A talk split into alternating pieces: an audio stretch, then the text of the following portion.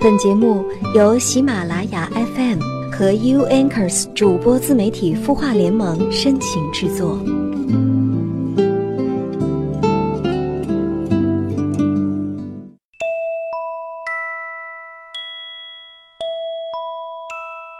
嗨，今天你过得好吗？我是连安，这里是有心事节目，你的心事我愿意倾听。你可以搜索微信公众号“晚安好好听”，也可以下载绵阳热线找到连安，与我进行零距离的互动交流。今天节目开始呢，照例和你分享一段话：年纪轻轻就对年龄感到恐慌，多半是因为自己正碌碌无为，又害怕未知的世界。说到底。还是不肯走出舒适区去开始新的旅程。生理上的年龄永远无法抗拒，但是生活方式上的年轻永远把握在自己手里。心老了，再年轻也没有用；心未老，老骥也能驰骋千里。你说呢？接下来，一起来听听微信公众号“晚安好好听”上网友的留言。网友彼岸说：“感觉跟男朋友在一起的时候，自己就像是变了一个人似的。我会骂他猪一样，甚至有时候还忍不住打他。这是为什么呢？我以前从不这样的，以前比较斯文，现在怎么变成这样了呢？”彼岸你好。从你的留言当中啊，可以看出你在这段关系当中很幸福、很自在，也可以看出你的男友很爱你、很宠你。之所以呢，你变得和以前不一样，是因为你的这段关系让你很有安全感，你可以释放出那个最真的自我。所以呢，相对以前斯文的你，变成了现在的活泼，甚至有点小霸道。但是啊，我得提醒你一下哦。在男朋友面前适当的撒娇或者霸道嗔骂是可以的，但是啊，不能认为他就该一直忍受你的强势或者欺凌，那是因为他爱你，让着你，你呢也要尽量的考虑一下对方的感受哦。祝你幸福甜蜜。他的故事，你的心事，我们愿意倾听。欢迎添加微信公众号“晚安好好听”，说出你的心事。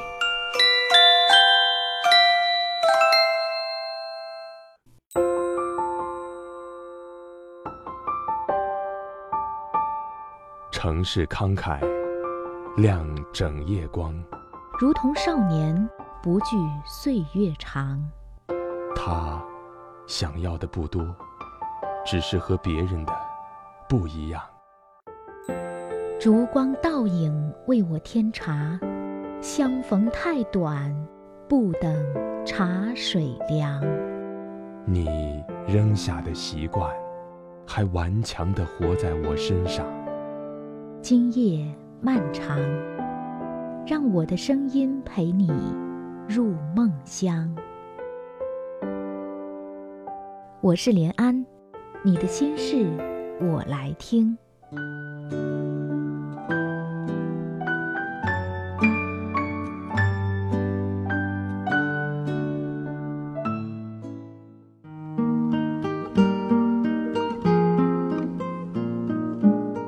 欢迎继续收听《有心事》节目，我是连安。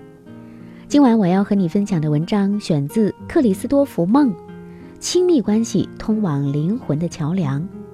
为什么你总想和人撕？我们一起来听听这篇文章。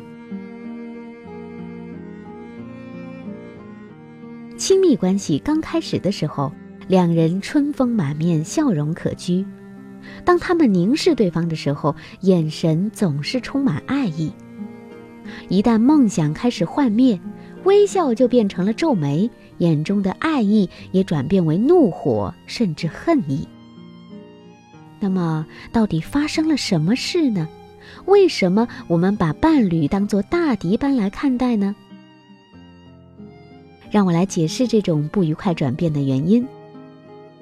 许多我认识的人，包括我在内，都有小时候被强迫吃不喜欢食物的负面回忆。以我来说吧，我最讨厌的食物是煮过的胡萝卜。我的父母很少买新鲜蔬菜，所以我吃到的蔬菜都是罐头的。我父母把这些原本就煮得过熟、装罐头的蔬菜买回来后，还会把它们倒进锅里再煮一次。在我家里有一项规定，每个人都要把自己盘子里的食物全吃完才准下桌，而且我父母拥有令人赞叹的决心，他们总会亲自监督，确定大家都遵守这条规定。有好几年的时间，每个星期总有一晚上。我会瞪着盘子里恶心的橘红色块状物，心想这种东西一定是用来让小孩子呕吐的，要不然也至少会杀死好几千个脑细胞或者损害其他重要的器官。我千方百计就是不愿意把胡萝卜吃进肚子里，我想通过屏住呼吸把胡萝卜塞进嘴里，然后装作若无其事地溜进厕所，把它吐到马桶里。我试过把胡萝卜喂给小狗吃，我也试过趁我父母走开或者不注意的时候，把胡萝卜偷偷倒在我腿上事先预备好的纸巾里。我甚至还试过把盘里的胡萝卜分散开来，装作我已吃完，只剩下一些残渣。唉，但是我的这些计谋几乎从来没有成功过。我通常都在进行到一半的时候被逮个正着。然后就只好别无选择地把胡萝卜吃掉。原本就湿湿软软难吃的胡萝卜，被我这么一弄，更是变得又冷又糊，实在难以下咽。有一天，事情有了小小的改变。那天晚上，一如往常。在拖拖拉拉一个多小时之后，我终于很勉强地把最后一块过熟的胡萝卜吞进了肚子里。吃完后，我松了一口气，心想：还好胡萝卜没有再出现在我盘子里。然后，我母亲拿了很大一块巧克力蛋糕摆在我面前。那块蛋糕的味道很浓，上面附有一层巧克力糖衣，而且大约有一磅重。这样的甜点在我家简直像黄金一样稀有。这时，我母亲说了一句小孩子最爱听的话：“如果不够吃的话，还有很多哦。”哇，第一块不用两分钟我就吃完了，第二块也是如此。我父母都看傻了，父亲笑了笑问我说：“你吃胡萝卜为什么不能这么快呢？”我当然可以回答，但是我没有笨到把答案说出口。老爸，我可没有看过你把不爱吃的食物放进自己的盘子里。我现在可以告诉你之前那个问题的答案了，那就是，尽管不愉快的经验是不可避免的，人类会挣扎着去躲闪或者拖延，就像我。宁愿在硬邦邦的椅子上坐好几个小时，幻想着盘子里的胡萝卜会奇迹般的消失，也不愿意面对可怕的现实，把那恶心的橘红色玩意儿放进嘴里。在亲密关系当中，我们也采用相同的原则，和伴侣展开权力斗争，就是为了避免或拖延自己心中浮现的不愉快。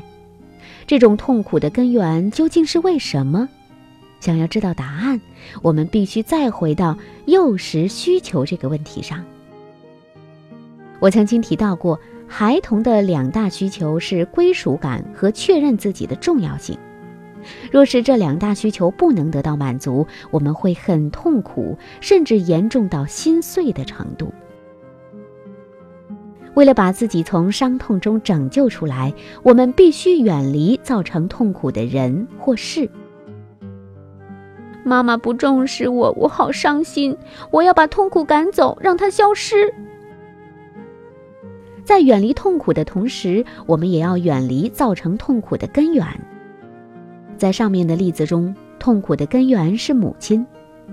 事情后来就变成了这样：我们既沮丧又远离生命中最重要的人，绝望地试着把心碎赶走。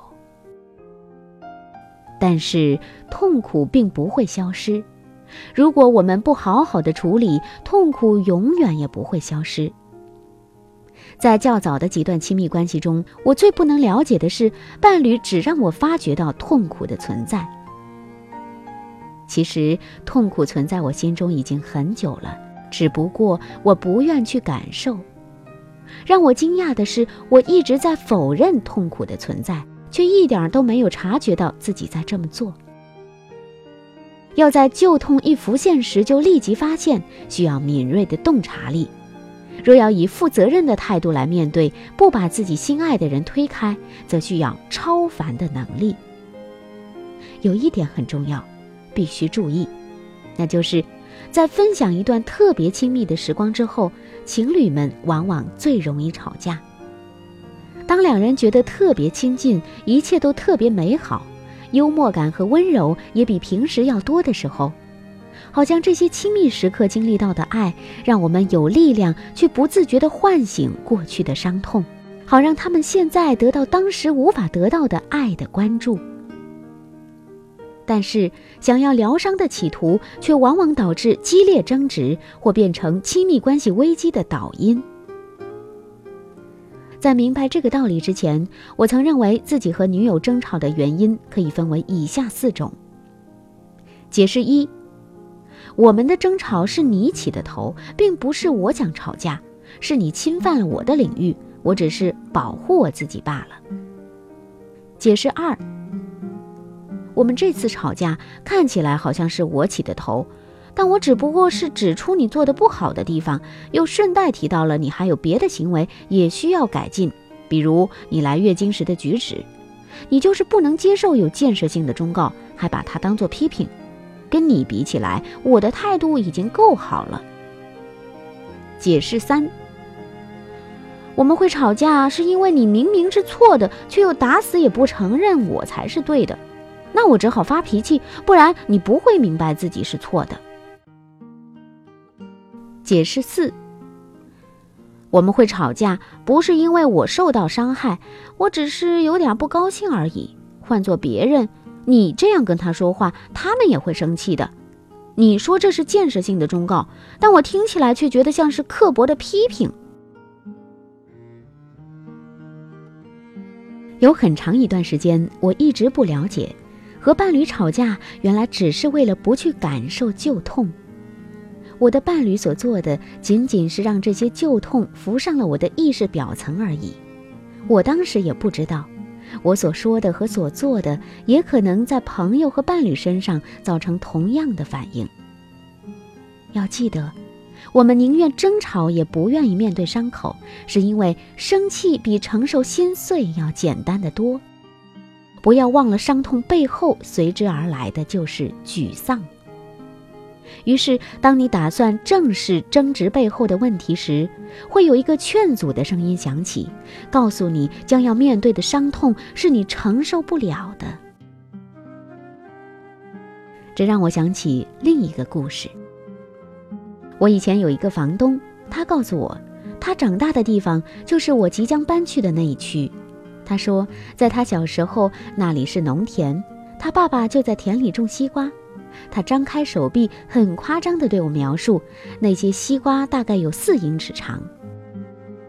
过了一会儿，我才想到，对于一个七岁的孩子来说，就算一个普通的西瓜，看起来也像是庞然大物。是的，随着年龄的增长，他记忆中的西瓜也跟着长大。你也可以用相同的逻辑来看待儿时的创伤。当我们还小的时候，创伤可能让我们难以承受，但现在我们长大了，或许已经拥有从不同角度来面对它的能力。也许现在痛苦已经不像从前那样难以承受了。用较成熟理性的态度来处理权力斗争，不仅能够让你面对过去的伤痛，也能让你不再受其负面影响。这些负面影响，也就是自我局限的信念。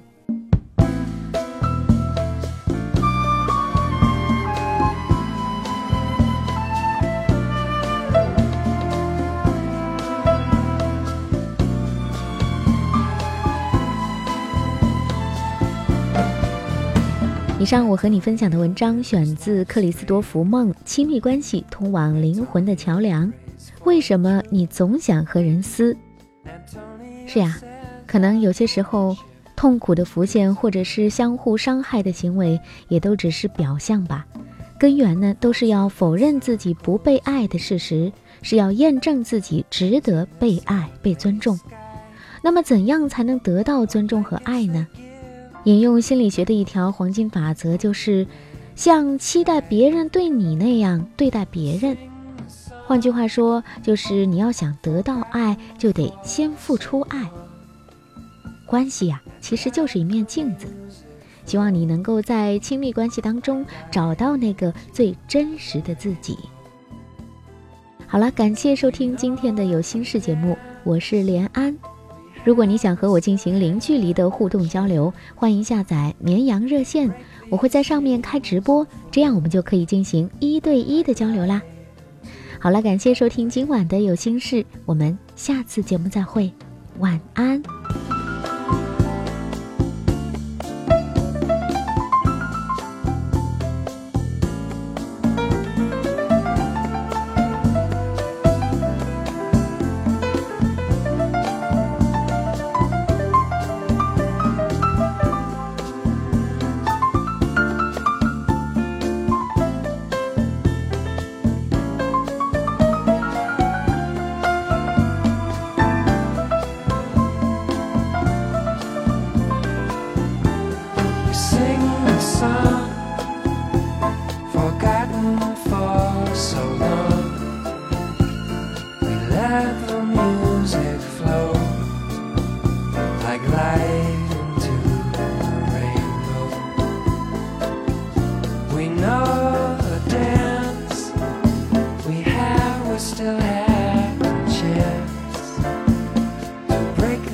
chains and flows like light into the rainbow.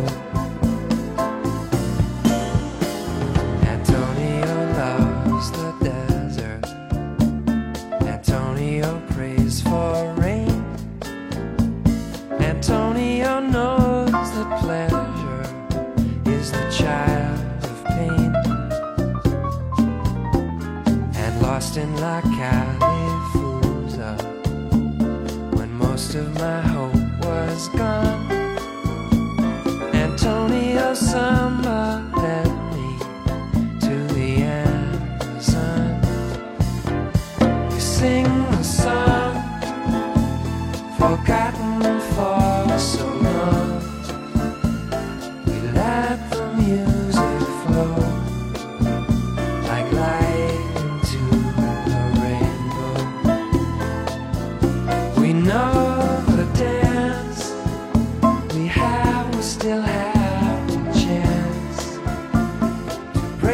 these chains and flow.